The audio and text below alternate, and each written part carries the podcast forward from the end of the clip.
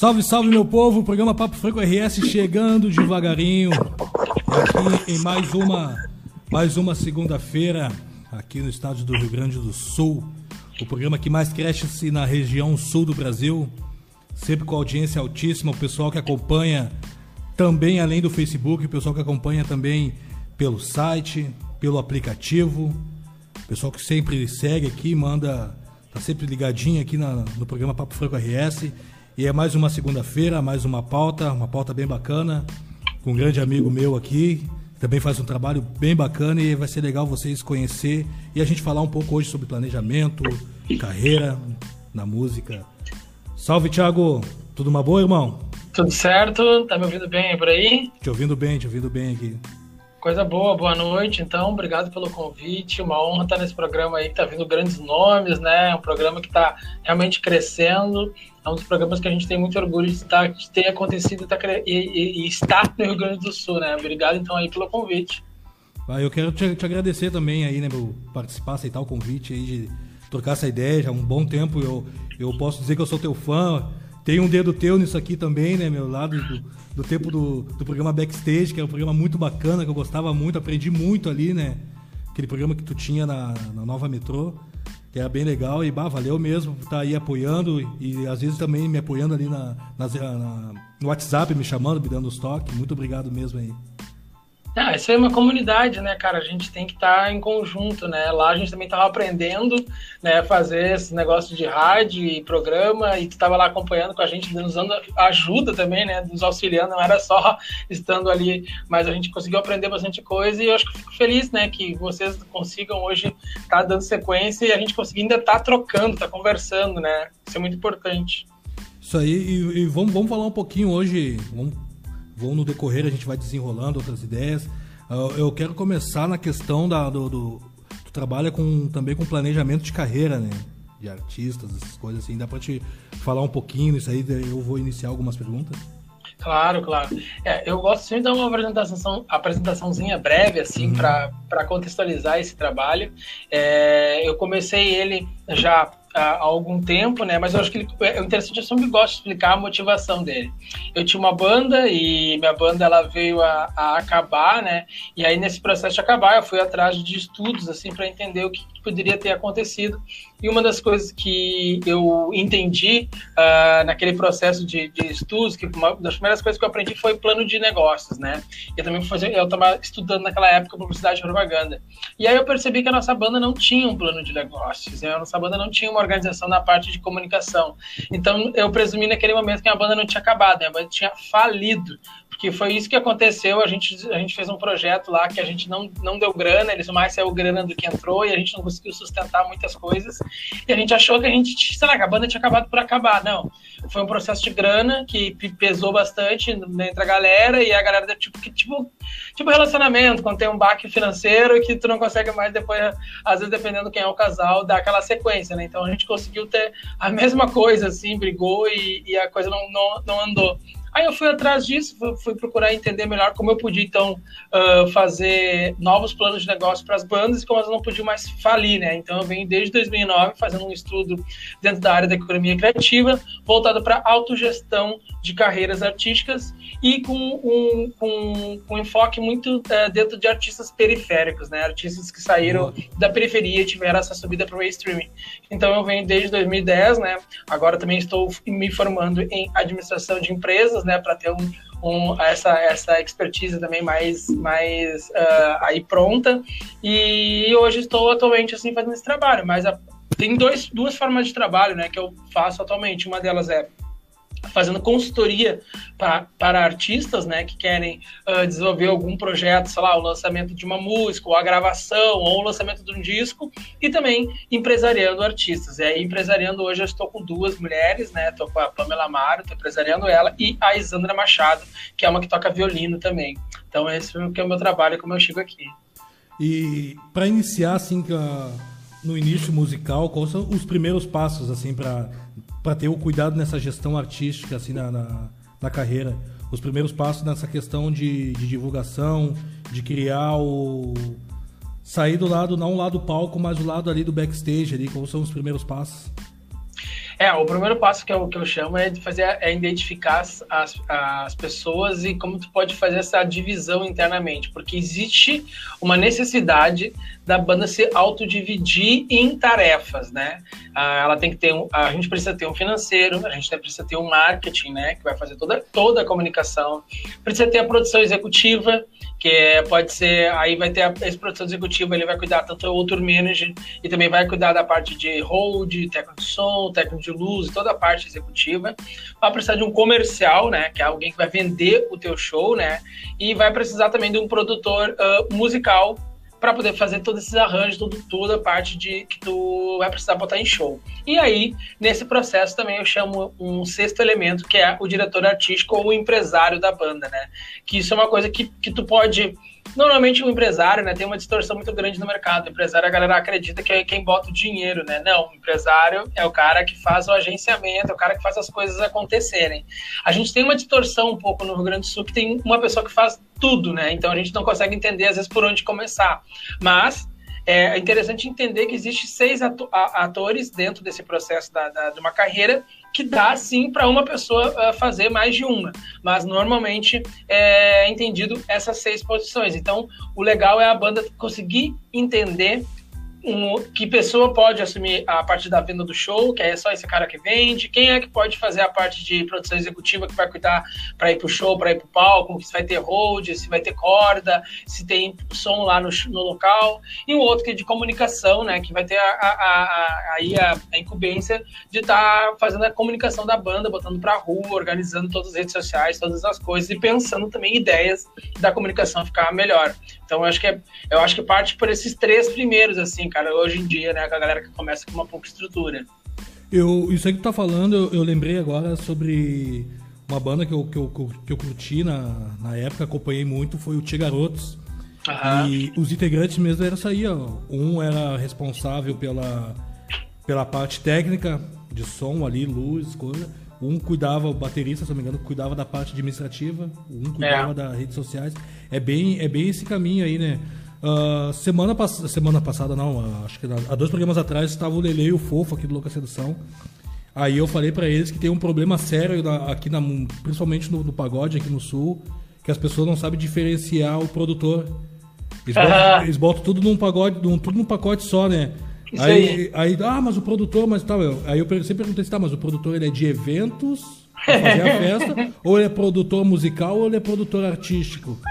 Ah, não, é produtor. Como é que tu vê essa situação aí? Não sei como. Já chegou em ti esse, já, já chegou, cara. Esse negócio é uma das coisas mais complicadas assim que eu vejo no mercado. Que eu, é, é acho que é por aí que, eu, que, que começa todo o processo. Uh, a galera não consegue entender essas divisões. E por não entender essas divisões, então a gente, eu acho que a gente faz muita coisa errada hoje no mercado. Que tu, tu fala assim, ah, meu produtor, que que é? Não, produtor geral tipo assim, o que, que é produtor geral, né? Que a gente falou, existe o produtor técnico, que é o cara que vai entender da parte técnica, aí tem o produtor musical, né, que vai fazer toda a parte da, da música. Aí tem, o, aí tem o, sei lá, o produtor artístico que vai cuidar. Então, realmente, aí tem o, o, o, tour manager, que a galera chama de produtor, que seria o cara que viaja contigo na estrada. Então, assim, eu entendo que existe a área da produção executiva. Ali dentro existe várias pessoas, e um deles é o tour manager, que é o cara que acompanha a banda. Aí tem o vendedor, que a gente chama de booking, que alguns, algumas pessoas também chamam de agente, e faz sentido, ele é agente, ele está agenciando, mas ele é o vendedor. Só que aí, como a gente tem uma, uma, eu chamo de precarização da música no Rio Grande do Sul, a gente não consegue entender quem é o produtor, quem é o vendedor, quem é o empresário, quem é o, o hold. Esses caras, hoje em dia, no meio do pagode do samba, o cara faz o mesmo, entendeu? Então é uma coisa realmente muito complicada e eu não eu, eu, eu, eu sim, sinceridade, eu vejo que vai demorar um bom tempo ainda para a gente conseguir melhorar tudo isso, porque nem as próprias bandas entendem essas nomenclaturas, então fica uma coisa complicada. Elas não sabem o que contratar, né, se elas não sabem o, qual a nomenclatura. Sim, e, e além disso, tu vai criar uma equipe dessa também para tudo isso aí e os caras também, cachê, coisa assim, já não vão querer aceitar essa banda, né? É, Sabe o que eu fazia, que eu gostava de fazer, gosto de fazer até hoje ainda? É assim, ó. Nós não temos condições de ter o, o produtor, uh, uma pessoa vai assumir comunicação e tour manager, vamos dar exemplo. eu não tenho dinheiro para contratar um tour manager, nem um comunicação. Mas então vamos estipular que nós vamos ter uma divisão e mensalmente quem faz marketing vai ganhar 100 reais e o cara que faz tour manager vai ganhar 100 reais. Mas então, assim, é o mesmo cara? É, o cara vai ganhar 200 reais no mês. Para entender realmente que o cara faz duas funções e aí ele recebe 200 reais, mas tu tá recebendo 200 reais, mas 100 é para uma, 100 é para outra.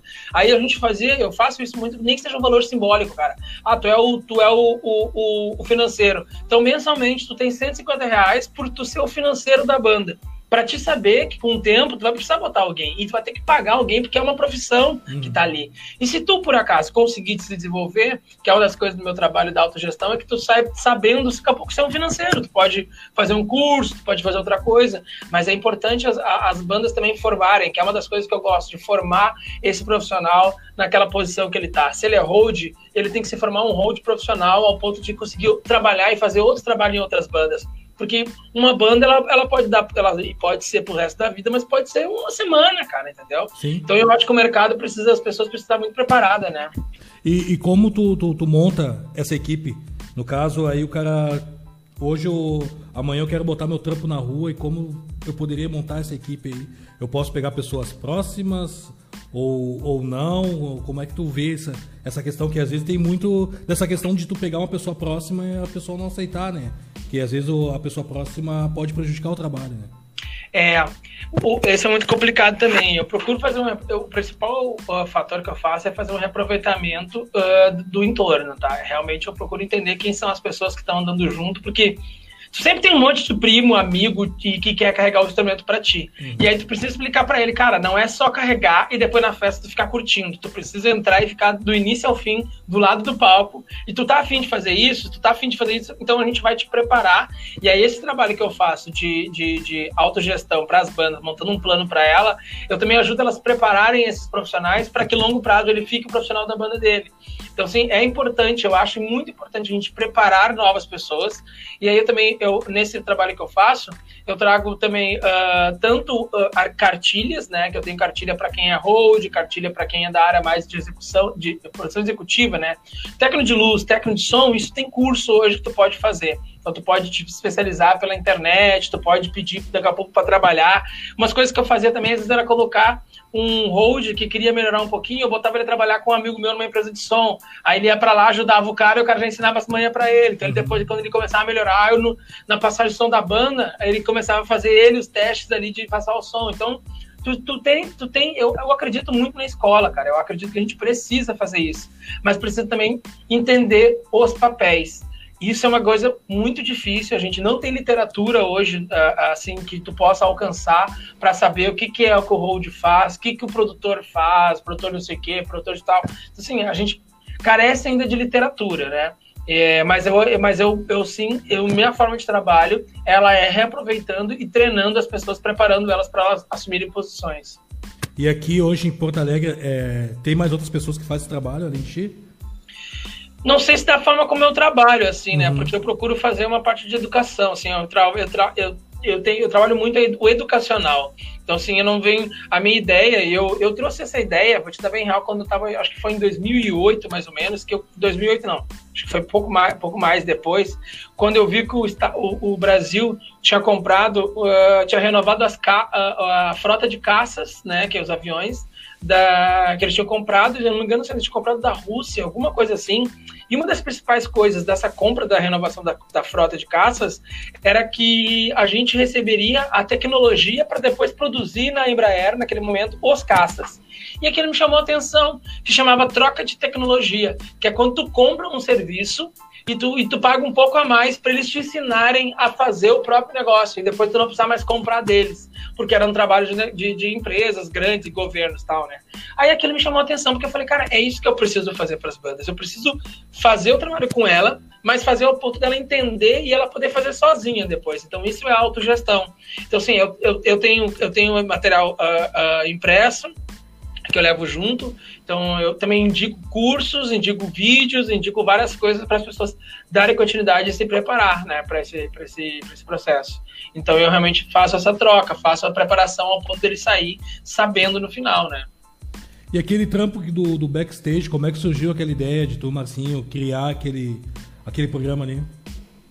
Ah, o backstage foi uma coisa interessante porque a gente conversava muito, né? O uhum. Marcinho, a gente, a gente já tinha trabalhado já umas bandas, e uma delas que a gente trabalhou, que era o Constelação, a gente, a gente ficava trocando altas ideias, assim, na van, porque era uma banda que a gente tocava muito no interior. Então, nós estávamos na estrada todo final de semana e muitas horas de, de, estrada, assim, né?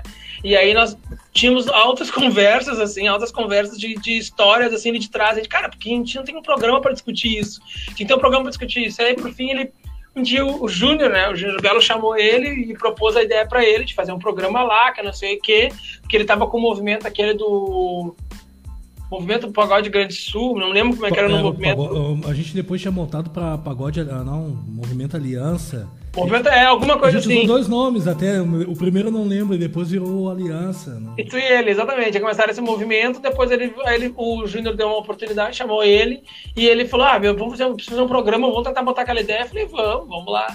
Foi bem legal, foi uma jornada importante, aprendemos bastante coisa ali.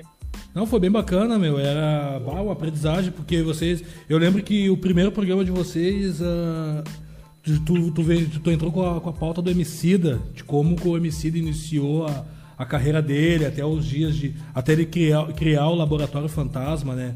Foi, foi muito interessante. E, e, e é viável, meu. Hoje em dia, assim, como é que tu vê essa questão do, do artista, ele, ele mesmo agenciar a sua carreira, criando as suas próprias produtoras?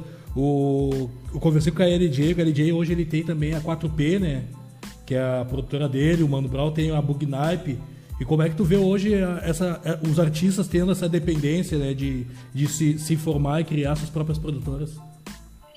Olha, é, nós temos aí, nós estamos falando de Racionais que tem muitos anos de estrada, né? Esses caras conseguiram entender muita coisa antes de sair montando uma empresa, né? Sim. né?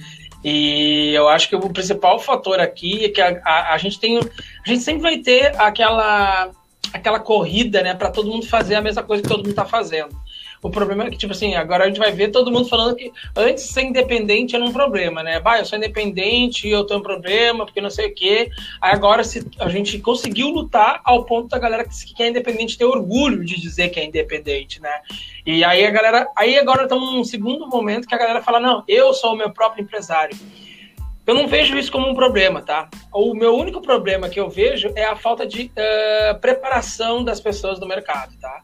Eu acho que a gente precisa fazer mais, mais preparações, a gente precisa estudar mais. Se a pessoa quer gerenciar sua própria carreira, que eu acho que é uma coisa muito interessante, ela tem que começar a entender sobre comunicação, ela tem que entender sobre negócios, tem que entender sobre direitos autorais, né? não só direitos autorais, eu digo direitos autorais no geral, entender como funciona o mercado, como funciona para receber no streaming, como funciona para receber na rádio e, e, todos os processos que isso acontece, né? E também entender de comercialização, né? Como é que ela vai botar esse trabalho na rua. Então, assim, o, o marketing hoje, ele tá atrelado totalmente à venda do show, né? Então, tu, tu, não adianta tu fazer marketing e tu não conseguir vender. E também tem gente que não consegue vender porque não tem marketing. Então, o que, o que eu mais uh, uh, uh, me preocupo, preocupo, posso dizer, é com a falta de preparação dos artistas e das pessoas que estão querendo empreender nessa área, dizer que eu, sou, eu, estou me, eu estou me gerenciando, eu sou meu próprio empresário. Eu acho que ainda há um há uma corrida que está todo mundo fazendo, porque a gente acha que parece que isso é a melhor coisa a se fazer, parece que, até como marketing, dizer que estou me empresariando é bonito, mas na prática, na prática, a galera não sabe as estratégias que são importantes. Se tu perguntar para qualquer artista qual é o teu objetivo com o teu trabalho, ele não é difícil o artista que vai saber fazer falar qual é o objetivo o artista talvez local né vamos dizer mais para cá para o Grande Sul assim que a gente tem uma uma, uma lacuna muito grande de, de, de, artistas que têm esse, esse entendimento dentro da periferia. A gente tem sim alguns artistas que, que transcendem, que entendem e que conseguem estar tá aí há anos trabalhando, mas a grande maioria não entende de negócios. E foi feito para eles não entender. Esse é, o, esse é o, o, o lance todo. Então a gente precisava começar a estudar mais sobre negócios, depois entender mais sobre, sobre comunicação, sobre direitos, para depois a gente conseguir, acho que, começar a se autogerenciar. Então é um processo que eu acredito que é um pouco longo ainda, mas, cara, vai ter muita gente que vai fazer isso e, e eu acho que também, assim, quem não tem outra alternativa tem que fazer e tem que tentar mesmo. Que eu vejo, às vezes, as pessoas se espelhar muito na, na Anitta, ah, que a Anitta hoje ela também gerencia o próprio negócio. Mas como tu falou aí, eu, eu não consigo acreditar que pode gerenciar tudo aquilo ali, né, meu? É. Porque é muita coisa, né, meu? Não tem como pra um artista só fazer isso aí, né, meu? Eu, eu, eu como eu sou um cara, por exemplo, desorganizado, eu não ia conseguir manter sozinho. Eu ia preferir que, tiver, preferir que tivesse alguém junto comigo de confiança para cuidar e, e, focar aí sim que eu, eu, poder focar só na questão de, de música mesmo, né? De mandar música, porque às vezes o que, que acontece com isso? Que às vezes o artista que vai cuidar de tudo isso aí, ele não vai ter tempo para poder produzir algo, né? Às vezes vai levar dois, três anos para fazer um CD porque não teve tempo para isso, né? É, cara, aí também entra planejamento, né? É uma uhum. coisa que é importante de entender. Tipo assim, um dos principais trabalhos que acontece é depois que tu lança um disco, né? Então, é, eu também trabalho hoje como marketing estratégia na Audio Porto, que é uma gravadora também, um estúdio que fica na Câncio Gomes. E aqui a gente está tendo um lançamento, a, a, a, bastante lançamentos agora até a, semana passada teve, teve das 50 Tons de Pretas, que foi o a single Voa. Dia 20 agora vem o disco dela e em, em, em dezembro vem mais dois singles de dois artistas, né? E o que mais a gente percebe aqui, e a gente percebe não, o que a gente procura falar para os artistas é que o trabalho só começa depois que tu lança. Porque antes de tu lançar, tu só tá dizendo para as pessoas que tu vai lançar alguma coisa.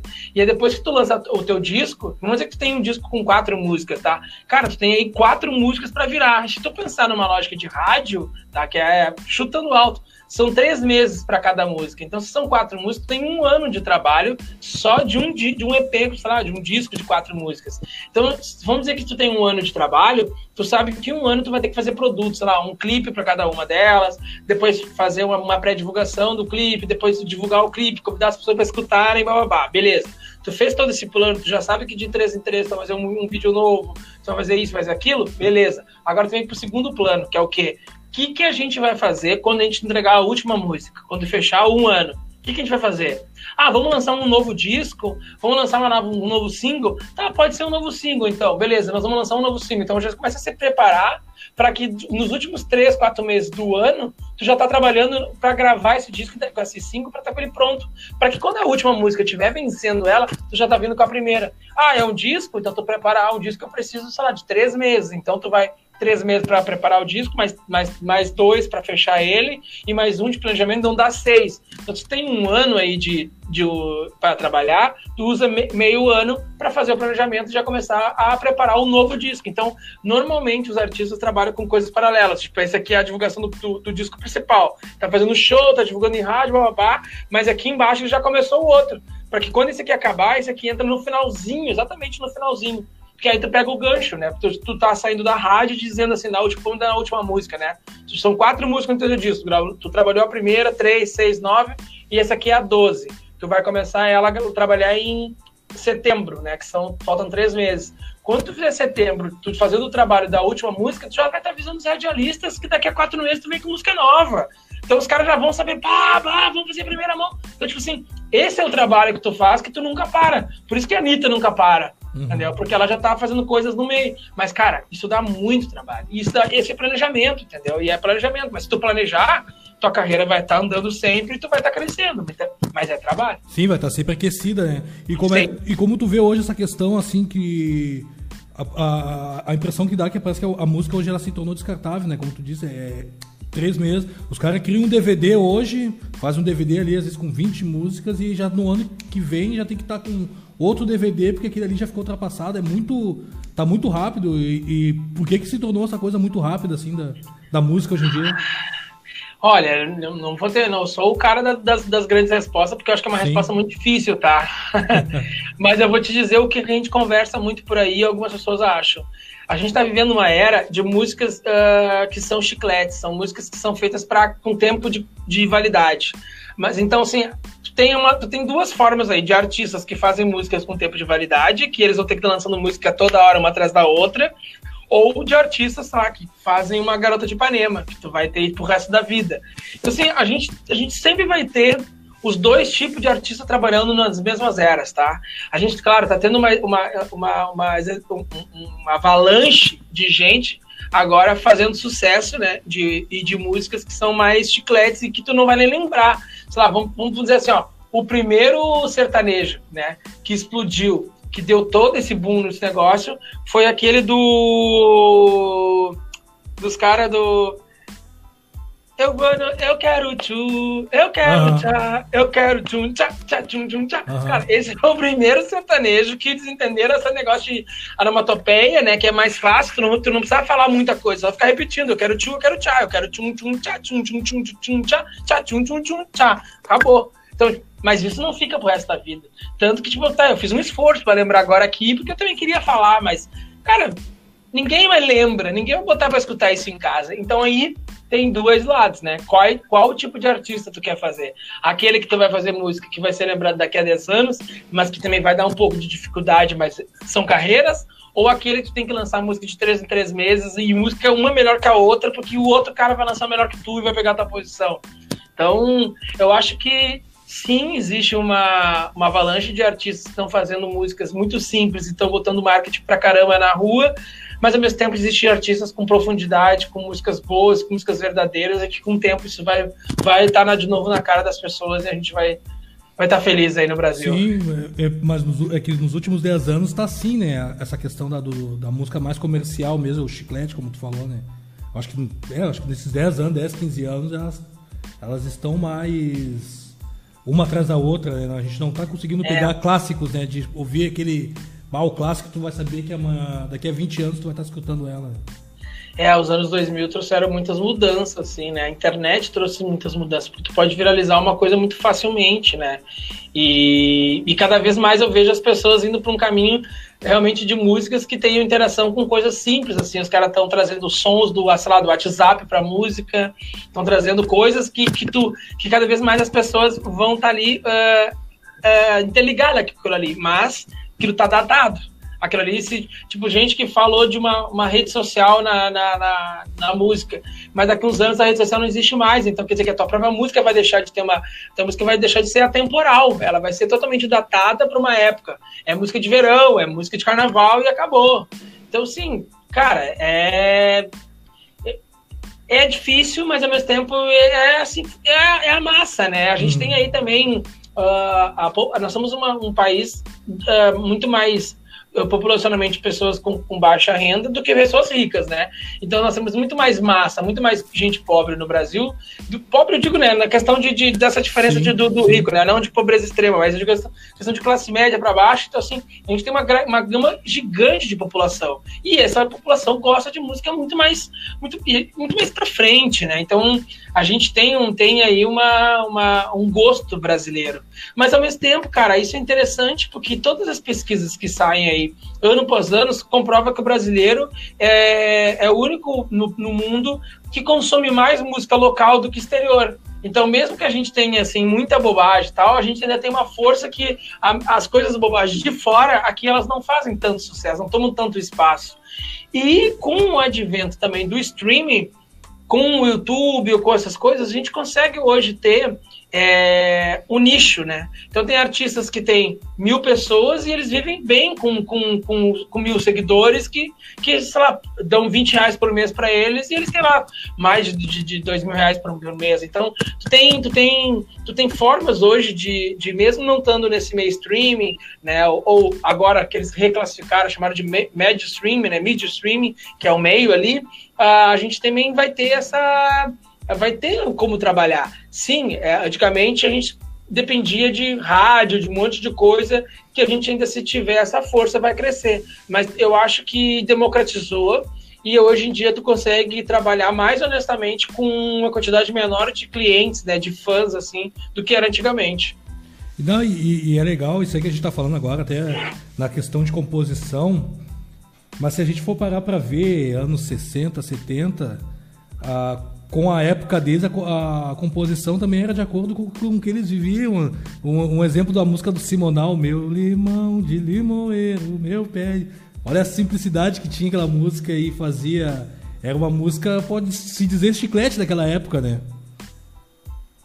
É, é, mas ao mesmo tempo ela é temporal, né? Tu consegue Sim. cantar ela hoje ainda, né? Uhum. Mas tu não vai contar, tá lá, tu, tu é, Apesar que a gente tem clássicos aí que, que, que foram chicletes e estão atemporal. É, o Chan é um deles. então, tipo, cara, é, a música é isso, né? A música é uma potência absurda que a gente não consegue nem explicar, né? Então, Tem coisas que a gente não sabe como é que fez sucesso e tem outros que também a gente não sabe como é que fez sucesso. Então é, é bem por aí. E fora que não é sucesso, as que são sucessos que nunca tocou em rádio, né? Tu vê lá no Nordeste, por exemplo, lá o, o trabalho que aqueles caras fazem, já parou algum dia para ver como é que é essa. O, o, o, trabalho que eles fazem, uma vez eu olhei e foi num. Não lembro, acho que foi no YouTube, eu parei para olhar sobre o trampo que eles fazem lá para poder divulgar a música, eh, vender o, o CD, sabe, no, no, no próprio show. Vai, é uma loucura aquilo lá, meu. É, é, não sei se é o mesmo caso, né? O que eu, que eu tinha pesquisado também e tinha descoberto, é, eles estão fazendo um show ali, né? Aí eles vendem, tipo assim, 10 reais o recado. Aí tu tá ali com a tua namorada ali embaixo, tu viu isso, isso aí? Isso, isso aí tá ali embaixo com a tua namorada e tu quer mandar um mercado pra ela, tu vai lá e paga 10 reais. Aí fala, ah, Dudu mandou um beijo pra namorada dele, diz que ama muito ela. E aí essa música ele manda pra ti. Aí ele vai cantar, tipo, não só Dudu, ele canta, fala o nome de um monte de gente uhum. e dá a música, né? Aí tu, ah, tu tá feliz pra caramba, tua, tua, tua mina tá feliz também. Aí no final, antes de acabar o show, eles falam, ó, oh, mas que vocês quiserem comprar agora o disco com a dedicatória, tá aqui do lado, vendido a 10 reais. E aí eles acabam o show, o técnico de som mesmo, ele gravou o show, e ele já tá com a duplicadora ali do lado, já tá fazendo, aí tem outro cara que tá vendendo, já tá sacando, e tu tá comprando, cara. Então, tipo, tu deixou 20 reais ali já. Uma por 10 reais do disco e outra 10 reais pra falar o contato. E fora que o cara fez número para vender o disco dele. Então tu vai escutar o disco em casa. Então, tipo, olha a forma como os caras fazem o marketing deles. É fantástico. E... É a mesma história que tu conhece? Desculpa, desculpa, não, não vi no final. É a mesma história que tu conhece? É a mesma, é a mesma. Eu fui. Acho que. Foi no Professor Repórter, lembrei. Professor Repórter que eu vi isso aí. Ah, muito bom, fiquei assim com aquilo ali, assim, bah, que show que isso aí. É, é. é, e é cultural também, né, meu? Cada estado com a sua com a sua cultura, né, meu? E, e hoje, assim, como é que tu. Pra, pra te poder pegar assim, ah, vou agenciar esse artista ou essa banda, como é que tu, tu vê que às vezes, às vezes não é só o talento que conta, né? A pessoa pode ser talentosa. Há pouco, uh, antes de vir pra cá, eu tava conversando com, com um amigo meu. Ele me mandou um vídeo de um, de um amigo nosso que canta muito, né? Aí eu falei assim, ah, meu, que às vezes não conta só o talento, às vezes também é a responsabilidade, a dedicação do artista, envolve tanta coisa para ele poder chegar lá, né, meu? E como é que quais são as, as avaliações que tu vê assim para te chegar, ah, não, meu, acho que eu vou te agenciar, vou te sabe, cuidar de ti, como é que como é que funciona? Ah, olha, é assim, ó, eu eu consegui durante alguns anos entender melhor também o que, que poderia, o que, eu poderia entender como em que estágio os artistas estão, né? E com o passar do tempo, eu defini que é, no momento agora, eu estou definido assim, eu, eu trabalho empresariando, né, que aí eu posso estar tá 100% full time trabalhando na carreira de duas pessoas, né, de duas mulheres, que é a Pamela Amaro, que a gente está lançando um disco agora dia 2 de dezembro, que é um disco que vem uh, no Dia Nacional do Samba, e a Isandra Machado, tá, que ela toca violino. Os outras pessoas, ela, não é uma questão agora de eu avaliar. Os outros, eu estou aberto ao mercado a receber propostas e falar, Thiago, eu estou afim de gravar uma música, estou afim de gravar um disco. Eu preciso fazer o planejamento para isso. Aí eu vou lá e ajudo o artista, faço, passo meu orçamento, fizemos o planejamento e fizemos esse trabalho. Então, nesse lado aí, eu não tenho, eu não tenho restrição nenhuma, estou aberto, eu recebo propostas, então a gente volta e a gente está fazendo propostas, tá fazendo trabalhos para pessoas. Agora, o outro lado, que é realmente quem eu estou empresariando no momento agora, é, isso sim, cara, isso é uma coisa bem, bem, bem profunda, assim, né? Porque eu vim, eu, tra eu, vim, eu, eu trabalhei nos últimos tempos só com homens também, né?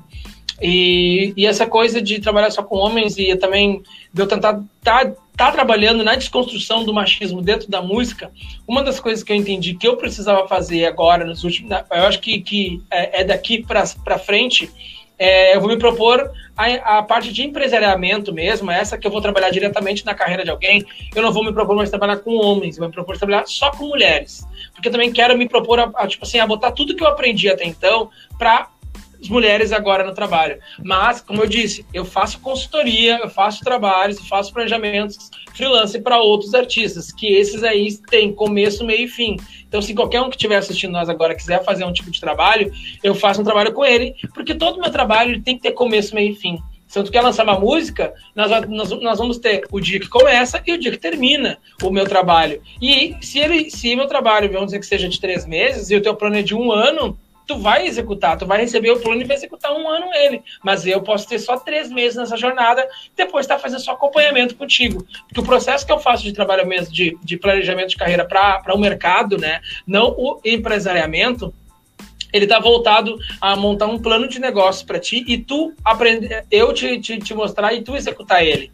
Então, é, tu vai saber fazer o trabalho sozinho e tu não precisa depois estar reinvestindo essa grana muito tempo uh, numa mesma pessoa. Então, a ideia é realmente que eu passe por ali, estruture esse, esse processo que tu precisa, tu aprenda a fazer ele e siga fazendo sozinho, para que depois também tu, tu, aprenda até contratar outras pessoas ou estar tá preparando o teu próprio setor. E, normalmente, eu fico muito tempo ajudando, ah, no próximo lançamento eu vou lá, faço de novo com a outra banda, porque a gente fez trabalhos legais. Mas aquele negócio que antes eu fazia, que ficava distritamente com uma banda só, eu não faço mais, porque isso não realmente até me uh, uh, deixa eu com uma limitação de conseguir trabalhar com mais artistas. Então, hoje, né, a partir de hoje, eu estou trabalhando empresariando só duas pessoas, que são duas mulheres. Essa realmente eu tenho dedicação 100% em todos os horários. O restante é realmente uma relação de cliente, né? Que aí eu vou lá, ah, eu quero lançar, eu quero gravar, eu quero fazer tal coisa, eu quero fazer um clipe. A gente vai lá e monta o projeto termina, tem começo, meio e fim. Tu tocou num ponto interessante ali do, do machismo. Ah, ah, em que momento que tu notou esse, esse machismo que tem no meio da, da, da, música e que momento tu começou a se desconstruir com isso a hoje tu poder trabalhar com, só com mulheres?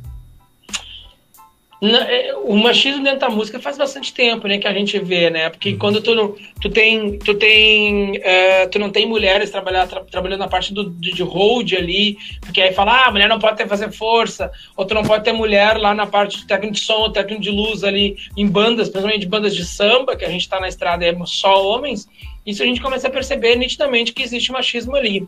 Mas acho que aí eu desconstruir o machismo em mim e me propor a trabalhar com mulheres é uma coisa bem recente, assim. É uma coisa que, que eu, eu fui, fui entender isso realmente ah, em conversa com outras pessoas. E também, cara, foi muito engraçado, né?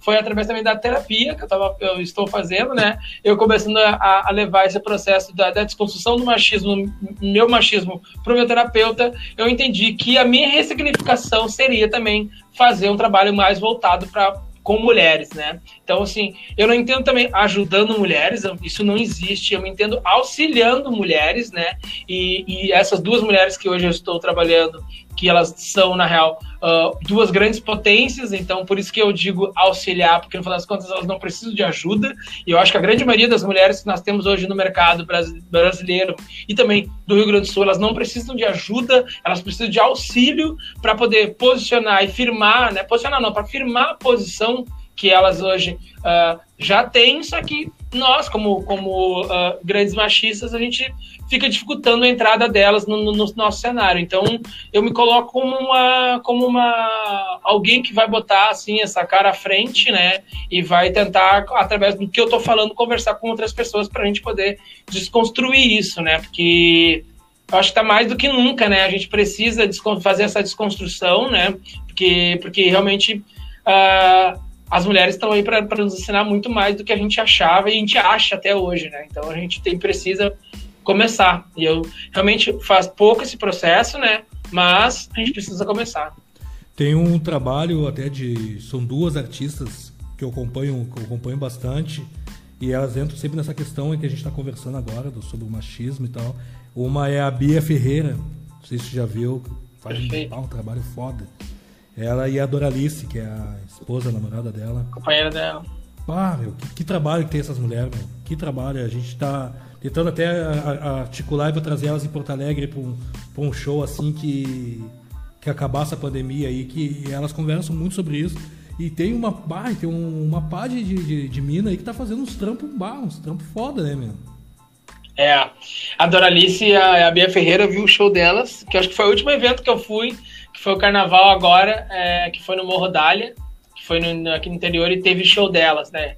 E a Bia Ferreira tá tocando baixo na banda do Doralice. Cara, Poxa. foi assim, ó. Ah? Poxa. Cara, ela toca baixo, pra, ela toca, acho que parece oito instrumentos.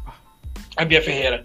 Ela é uma pessoa fantástica, assim, é uma mulher demais uma potência absurda, né? E aí o show das duas, cara, é surreal, assim, ó. Aí elas têm mais uma outra mulher que toca sax, que toca da caramba, assim, ó. Então, assim, elas são três mulheres e dois homens, eu acho que três homens e três mulheres na banda. Mas é uma sonzeira absurda, uma absurda, absurda, assim. E a Bia, a Bia e a Doralice tem um trabalho muito bom, assim, né? De, de, de... A, Bia, a própria Doralice é considerada, tá sendo, tá, tá, tá sendo tá, acho que agora deve estar bem avançado esse processo de pesquisa, né? Como uma das expoentes, das mulheres expoentes do afrofuturismo na América Latina. Sim. Então, tipo assim, é, é uma, uma potência essa, essa mulher vindo do, do Nordeste. Então, viu assim, esse último clipe dela? Não sei se tu viu. Qual, não, qual não, o último? Não, do... não é o dela, desculpa, é o da. É o da Bia Ferreira, que ela aparece no clipe também. Ah, tá. Não, é eu, qual é o. Não, também, não. Que é um afrofuturismo também nessa. Ah, saiu faz pouco? Foi, faz pouco agora, foi lançado há poucos dias aí o clipe. Ah, então vou dar uma olhada, obrigado. Te mando depois ali. Manda. Não, as duas são fantásticas, cara. A Bia é realmente uma mulher muito potente e produz, compõe, faz todo, todo o processo. Realmente é isso aí. E, e, como é que tu tá vendo hoje essa, essa nova geração que tá chegando aí, também que tá atualizado nessas questões todas aí, que estão começando a criar trabalhos, criar conteúdos, fomentando seu, a sua carreira também nas redes sociais, como é que tá vendo isso? Eu, fico, eu tô muito feliz com tudo que eu vejo, assim, né? Que ontem, esse final de semana mesmo eu tava conversando com, com, com uma rapaziada do hip hop, né? Dali da Zona Sul, e eles, a galera tem na base de 28 anos, assim, né? E, e, é interessante que, que, que, a cena que, que, que eles estão uh, fomentando, assim, né? E até engraçado, engraçado não, bom demais ouvir eles falar assim: olha, cena, o hip hop do Rio Grande do Sul sempre teve, a gente não teve indústria. Que é, que é realmente fazer a grana acontecer. Aí tu vê, pô, nós estamos num processo que a galera mais jovem tá, tá falando sobre isso.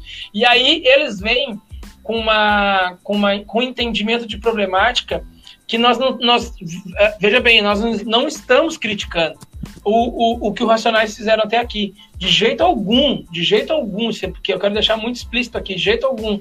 Mas o MC ressignificou a ideia de, de usar os meios de comunicação. E ele até usa a frase: vamos usar os meios sem deixar os meios usar nós. Então, isso faz a gente entender que a gente pode trabalhar com as mesmas ferramentas que eles, porque a gente precisa levar nossa mensagem para mais longe. O que a gente faz agora é ter um controle total da nossa narrativa, que é uma das principais coisas que eu venho uh, estudando e venho, eu venho conversando com os, com, com, com os artistas que eu tenho uh, uh, possibilidade agora, é que nós precisamos ser os donos da nossa narrativa. A narrativa, como a gente fala, como a gente manda a nossa foto, como a gente grava o nosso vídeo, como a gente faz todo o nosso trabalho, é importante que nós tenhamos o controle. E aí a gente entender de rede social, entender como a gente divulga, é uma das coisas maior, mais importantes e uma das maiores potências que a gente tem, né? E, e, essas divulgações, assim, qual é o primeiro passo que tu poderia, que tu poderia dar para começar essas, a, a, divulgação, porque às vezes assim, tipo, uh, vou falar por mim mesmo, né? Eu tô lançando uma, vou lançar uma música, mas como eu vou lançar ela, onde, por onde eu inicio, sabe? É, às vezes o cara não tem, eu posso dizer que eu sou leigo, não tenho essa informação de, de poder entender, não, que às vezes simplesmente não é só tu pegar e jogar no YouTube, né? Ah, joguei ali, todo mundo vai ver, mas tem uma forma para te poder jogar, para te poder alcançar. Qual seriam os, os primeiros passos assim de, de pós-gravação? Hoje em dia, né, a gente tem, tem dá para ressignificar mais um pouco, tá? O que, que, a gente fala de lançamento na era do digital? Uh, a gente estava discutindo esses dias na Audioporto, né, que antigamente tu falava assim, ah, vou fazer um disco. Tu tinha que fazer teu disco, fazer um disco físico, né, e prensar, fazer a capa, contra capa, coisa ali básica, e tu tem na tua mão, a pessoa olhar. Com o tempo isso passou, agora tu não precisa mais disso, ele tá na internet. Aí tu fala assim, ah, tem um disco que tá na internet e aí a, a, discussão nossa aumentou nesse ponto aqui, né? Tá, e se por acaso uh, o Spotify vem acabar, aonde estão tá as tuas músicas, tá? Que nem o, o Orkut um dia acabou. Então a gente tem realmente um, um, um trabalho aí para bem complicado de entender o que, que é realmente essa questão de lançamento, né? Então, já que a gente está entendendo que o lançamento hoje ele é voltado para o digital, a gente tem que entender que todo nosso, nossos esforços tem que ser voltado para o digital. O que, que eu digo sobre isso? Tu vai lançar uma música uh, sei lá, dia, dia 15 de dezembro, tá? Se tu vai lançar a música 15 de dezembro, tu tem aí que no mínimo fazer antes duas semanas de pré-campanha, tá? Porque no digital tem uma segunda função agora. Existe o pré-save, né? Que é tu pré-salvar a música para que no dia 15, quando a música sair, ela vai chegar no teu, no teu, no teu Spotify, no teu Deezer, no teu iTunes primeiro e tu pode escutar. Isso também ajuda o artista a fazer a música bombar, né? Ela viralizar. Aí tá, o que, que tem que fazer nisso aí em pré-save antes? Tem que convencer as pessoas a clicar naquele negócio e salvar a música. Isso vai te ajudar. O que, que é isso? É como antigamente tu fazia para as pessoas, pedir assim, liga para a rádio e pede a minha música. Toda vez que alguém faz um pre-save, é a mesma coisa que alguém ligar para a rádio e pedir a tua música. Ele vai estar registrado lá no Spotify que uma pessoa pediu para fazer o pre-save. Isso quer dizer que ó, uma pessoa pediu para escutar a música. E aí, se tiver mil pessoas pedindo antes para escutar a música, o Spotify vai entender que a tua música já é um sucesso. Aí, no dia que ela lança, o algoritmo começa a trabalhar melhor e entrega ela para mais pessoas. Tá, beleza. Aí tu vai me dizer, música tá lançada, dia 15 de dezembro tá no ar. O que, que eu faço? Agora começa todo o teu trabalho. Porque a partir de agora, tu tem que começar a divulgar. Aí eu vou fazer uma. Eu, eu, faço uma explicação bem básica e simples, que eu acho que ajuda todo mundo. Funciona assim. Tu, tu, lançou dia 15 de dezembro. Tu tem mais 15 dias de divulgação, vamos dar exemplo, né? Para fechar no dia 30 de dezembro. Se são mais 15 dias só tem uma música, tu tem que achar 15 motivos diferentes da tua música para divulgar. Porque aí tu sabe que, que todo dia tu pode falar uma coisa nova sobre ela e que também tu não vai cansar e as pessoas não vão cansar. Então aí tu encontrava, chutei 15, mas tu pode ser menos, pode trabalhar com, com menos motivos e a cada dois dias tu fazer uma postagem. Então a ideia é que depois, cara, tu continue ainda chamando as pessoas, nem que seja mais 15 dias avisando ela, lancei a música, blá, blá, blá, blá, ou acha uma mensagem para falar sobre ela, achar o gancho para falar sobre ela e convidar a pessoa para escutar. Então a gente tem ainda aí esse mesmo processo que antes tu tinha que fazer o quê? Antes tu botava na rádio, e pedia, aí tu fazia, tu não pedia para as pessoas escutarem a, a, música, tu pedia para as pessoas ligarem para a rádio depois que a música foi para lá. Sim. Então assim, o Spotify, o Deezer é a mesma coisa. O antes é liga ali ele vai salvar aquilo e vai entender que a tua música já é, já é uma, uma, uma expectativa muito grande. Quando ela, dia 15, quando ela sair, ela vai, ela vai chegar para aquelas mil pessoas e ele automaticamente também vai no final de semana, vai ver o desempenho da tua música. Se aquelas mil pessoas escutaram muito bem a tua música, na segunda-feira o Spotify vai entregar para outras pessoas que não escutaram a tua música, mas que têm músicas parecidas com os gostos das pessoas que escutaram a tua música. Entendi. É um negócio bem complexo, mas tipo assim, ele vai cruzar. O que, que o Dudu escutou no final de semana? A música do Thiago. Aí ele, tu, eu fiz, eu fiz o, eu tava fazendo um lançamento. Lancei minha música dia 15 de dezembro pedi para te fazer o pre-save. Tu fez o pre-save dia 15, tu começou a escutar, escutou 15 e 16. Sexta, sábado e domingo. Tu escutou direto a minha música. Na segunda-feira, o Spotify vai olhar e vai dizer, bah, o Dudu escutou bastante essa música, então ela é um, um, bom sucesso. Aí ele vai olhar quais são as tuas outras músicas que tu tem na tua playlist que tu escutou. Aí ele vai cruzar com outras pessoas que têm músicas parecidas com aquelas que tu tem na playlist. Aí vão dizer que ele olhou a música que do do Dona Ivone Lara, que tá na lista de outra pessoa, que tá na tua lista, e que aí, tipo, vai falar assim, ó, então, se o Dudu escuta Dona Ivone Lara escuta Thiago, e o cara lá escuta Dona Ivone Lara, o cara vai gostar de escutar Thiago. Aí ele bota a minha música pro cara. Então, por isso que o Pre-Save ele ajuda nisso, porque aí depois tem o algoritmo. Aí depois que a música é lançada, tu tem que ficar de novo fortalecendo o algoritmo, que é o quê? Pedindo para as pessoas escutarem a tua música para aumentar. E aí depois o algoritmo entregar de novo. Então, assim, hoje tu tem um processo, é, eu chamo igual o da rádio, igual o da rádio, só que a única diferença é que agora tudo é internet. Aí tu tem o Facebook para falar disso, tu tem o Instagram para falar disso. E aí tu começa a entender como tu usa essas ferramentas para ser uma, uma, uma forma de alavancar a tua estratégia. Mas porque é, é, é o próprio Twitter, o próprio, sei lá, o próprio Instagram, qualquer uma dessas ferramentas, eles fizeram um tipo de dependência mental na gente que a gente acha que eles são o tudo mas eles são só um local de tu transmitir informação. Uhum. Eles não são tudo. Se você olhar a, a tudo é, é, é, realmente a tua música. A tua música que é a coisa mais importante. E tu pode transformar, tu pode divulgar tua música no Twitter, no Twitch, no, na, no YouTube. Tu pode, tu pode, tu pode divulgar tua música na praça, na esquina democrática, cantando no megafone. Então, quer dizer, a esquina democrática com o megafone é um Instagram também, entendeu? Então a gente precisa de, realmente é fazer um melhor entendimento das ferramentas para a gente ter um melhor aproveitamento e aí realmente a gente fazer uma construção de carreira. Que show, meu, que show saber disso aí. Deixar aqui um abraço aqui para Mayura Matos, está curtindo aqui o, pelo Facebook, mandou um recado aqui. Bah, que importante esse papo aí. Obrigado, Thiago, porque essas informações servem mais, pra, servem mais para conteúdos. Ah... Obrigado. Se quiser também chamar nós para conversar, nos nossos contatos nas redes sociais, sou sempre aberto e gosto demais de trocar ideia. Rogério Vaz também, Minas Gerais. Olha aí. Mandando aqui também tema muito relevante. Parabéns. Abração, Rogério. DJ Jara também curtindo aqui. Sandra Tarragô também curtindo. Pessoal chegando firme e forte aqui pelo Facebook. Legal. DJ Jara, não, não, não, não, nós temos um, alguém histórico da música gaúcha aí? Não, não, não é, não, não é, é, não é, não é o, é, o, é, o, é o, o, depois. É o depois, Fabiano Jara. Na verdade, ele, ele, ele se tiver aqui ainda, ele participou, na verdade, do grupo Jara Musisson, né? Era uma equipe, né? Ah, isso. Era uma equipe, ele participou, mas ele segue com o nome aí também, já. Legal, que legal. Show de Bom, bola, já. Quem, quem viu, viu, né? Essa época aí, né? É época de ouro. Ou de prata, né? Porque nós somos preto, é prata. muito bom, muito bom. Uh, e, e depois de tudo, e agora essa questão também agora da para chegar hoje assim na televisão, na, na, na, questão visual daí, aí depois de todos esses esses acessos aí para tu como produtor, como é que chega na, na, nessa questão de, de imagem daí?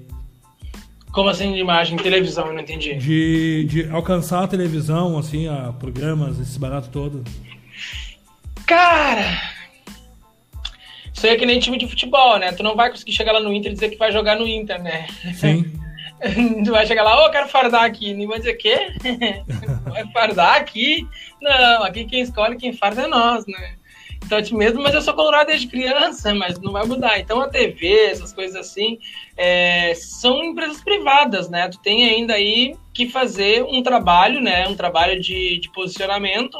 Eu entendo que, que, que todo artista ele precisa é, primeiro fazer essa própria base, tá? Que é se preocupar com essa imagem, fazer um trabalho de imagem muito bem consolidado, onde ele consiga fazer boas fotos, é, tá sempre bem posicionado quando ele aparecer no, nos trabalhos aí que, que, que, que, envolvem a imagem dele, se ele vai fazer algum, uma participação, uma apresentação em algum lugar, se preocupar como ele vai, como é que ele vai estar na, com a figurino, com todas essas coisas, porque imagem realmente, a TV ou qualquer outra coisa, ela é baseada em como tu, tu, tu, tu apresenta, né? Então, tu, ou tu transforma uh, pessoas, que nem a gente vê uma novela transformar um, um desconhecido em alguém uh, realmente com uma imagem for, fortificada, ou realmente eles vão se aproveitar de pessoas que têm uma imagem já forte para poder aquilo ter audiência.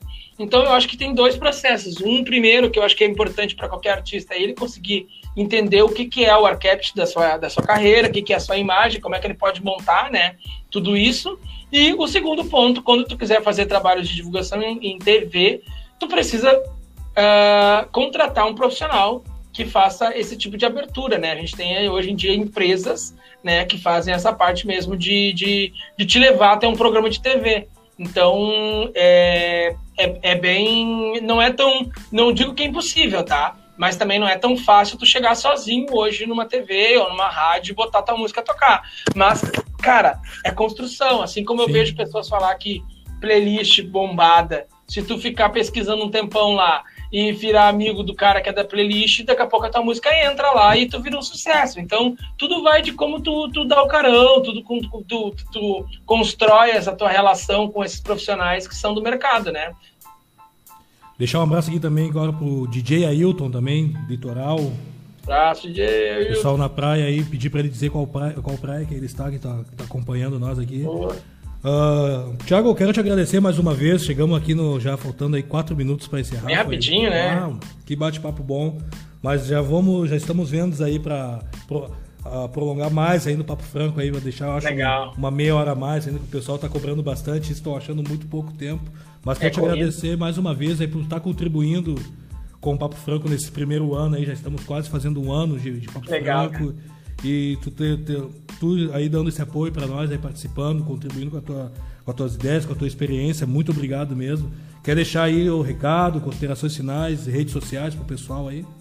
Quero agradecer, né, cara? Agradecer esse espaço aqui. Eu acho que, é, é, que realmente, assim, o principal fator também é tu tá conseguindo conduzir esse projeto, né? Te, te desejo vida longa a esse trabalho. Uh, te ofereço já agora publicamente para a galera saber, mas estou aqui à disposição também para outras ideias que tu precisar, porque eu acho que projetos que nem tu tá fazendo aqui são ele é muito importante para a comunidade, né, para nossa comunidade preta e também acho que para a comunidade do Rio Grande do Sul. Então, tu está conduzindo de uma forma muito boa. É, vejo só crescimento, comunicação, a imagem que vocês estão transmitindo também de, de, de tudo, né, de rede social, das coisas, cada vez vem tendo um crescimento muito grande, cara. Então, assim, obrigado por estar tá, tá chamado, feito esse convite, né? No primeiro ano, assim, tá fazendo parte dessa primeira, dessa primeira leva que está crescendo bem. E, cara, estamos aqui é, quem quiser trocar uma ideia também, quem quiser conversar comigo, eu estou aberto, pode me chamar pelas redes sociais. Aí tem a, rede, a minha rede social que é tg.souza, né, que é, é meu Instagram. Lá vocês vão ter também um linkzinho para poder olhar os trabalhos que eu já fiz. E o da empresa que eu tenho, que é Tudo é Gestão, é realmente no, no Instagram é arroba Tudo é Gestão. Vocês também podem uh, pesquisar lá e olhar os trabalhos que foi feito por ela.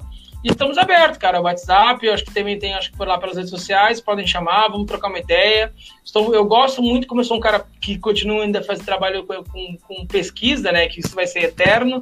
É, conversar e saber e, e, também poder trocar, né, com pessoas de, de, de da música e que tragem, trazem às vezes uh, umas problemáticas que eu não vivenciei, vivenciei é sempre importante para a gente poder estar tá aí achando soluções.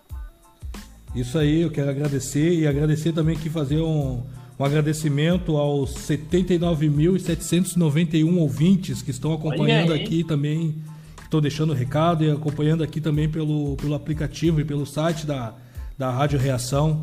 Fico muito, fico muito feliz aí a cada segunda-feira a gente mantendo essa média, o pessoal curtindo bastante, mandando recado aqui pelo, pelo site da rádio também, muito bom, fico muito feliz, tá gente. Bem gente de outros estados acompanhando, amigos de fora aí. Muito bom. E avisando também que esse programa daqui a pouquinho vai subir para o YouTube. Quem quiser acompanhar lá no YouTube, acompanha no YouTube também. E vai subir amanhã, já está no Spotify também, para o pessoal curtir no Spotify. Tá na sua academia lá, vai ficar curtindo o Papo Franco RS ali também. Como eu digo, eu já dizia Malcolm X, né? A gente está por qualquer meio necessário, né? Estamos ocupando é todinho esses lugares aí. E vamos ocupando aí. Esse é o Papo Franco RS. Fique ligado que semana que vem, agora vou, estaremos aí perto da, da, da, Semana da Consciência Negra. Vamos trocar uma ideia muito legal sobre Porongos, né? O que, que foi o massacre de Porongos, Zumbi dos Palmares. O professor Adriano Viário vai estar novamente aí trocando essa ideia comigo, vai ser muito bacana. Acompanhe semana que vem aí o Papo Franco RS. E nós vamos ficando por aqui.